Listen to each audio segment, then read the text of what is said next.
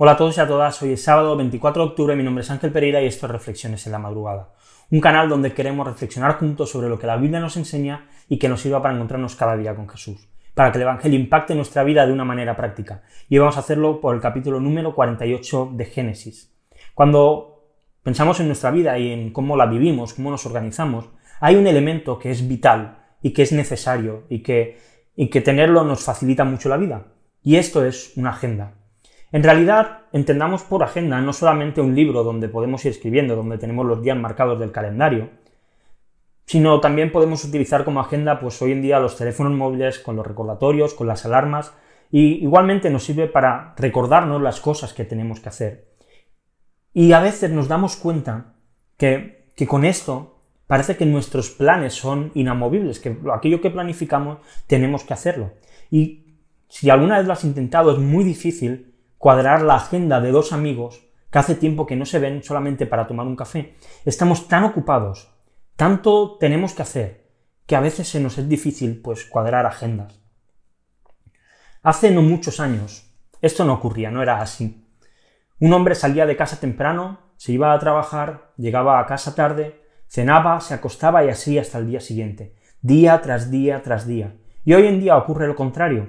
Nuestras agendas son las que marcan y llenan nuestra vida, marcan nuestra disponibilidad. Nos encanta hacer planes, nos encanta planificar, no solo el día de mañana, sino las próximas vacaciones, aunque con esto del COVID pues está un poco más complicado, marcamos días especiales, marcamos viajes que queremos hacer, marcamos días donde vamos a tener fiestas para planificar y hacer tal cosa o la otra.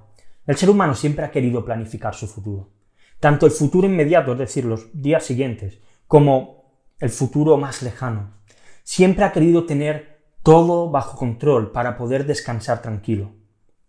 Y siempre ha conocido a la perfección y tenemos un conocimiento de las normas y de las cosas que tenemos que hacer. No porque queramos cumplirlas, sino para que al menos no ser perjudicados por ellas, para no saltárnoslas y poder recibir alguna sanción.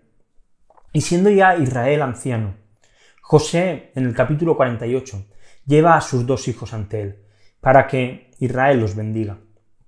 Dicen los versículos 13 y 14. José tomó a los dos, a Efraín con la derecha, hacia la izquierda de Israel, y a Manasés con la izquierda, hacia la derecha de Israel, y se los acercó.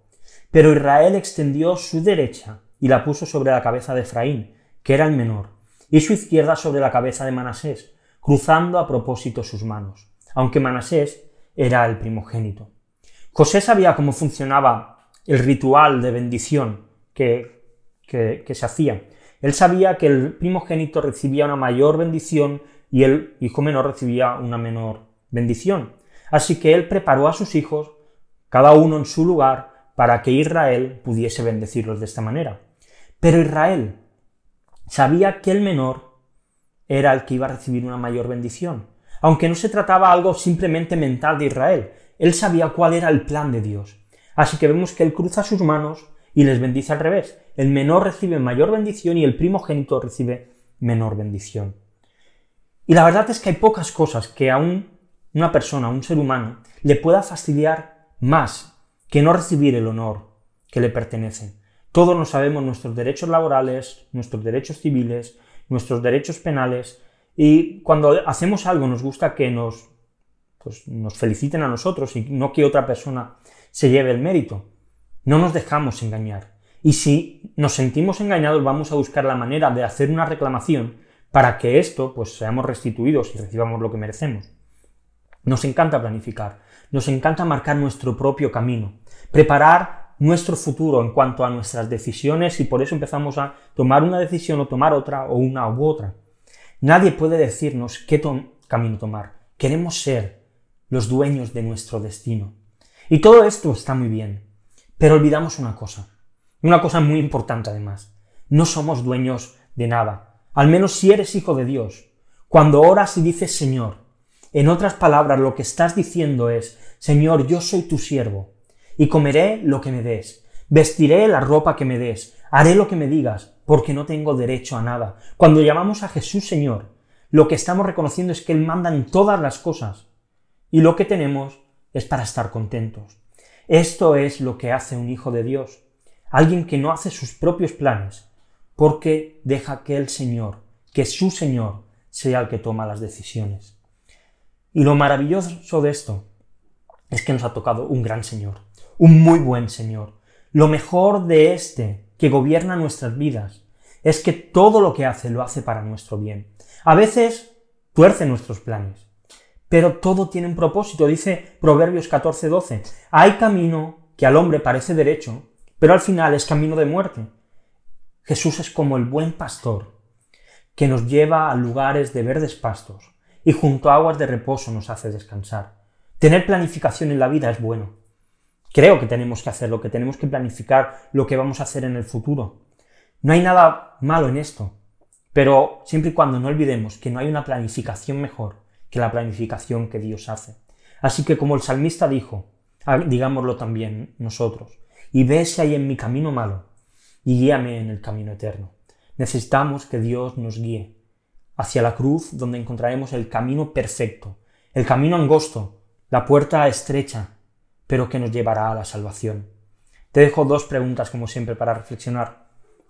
La primera de ellas, hacer las cosas a nuestra manera, pues muchas veces nos aporta tranquilidad y nos aporta seguridad. ¿Qué beneficios crees que tiene que Dios haga sus planes y que a veces destroce los nuestros? Y la segunda de las preguntas, a veces Dios nos guía por caminos dolorosos, por caminos difíciles, y esto nos lleva a quejarnos, a, protestar por lo que estamos pasando.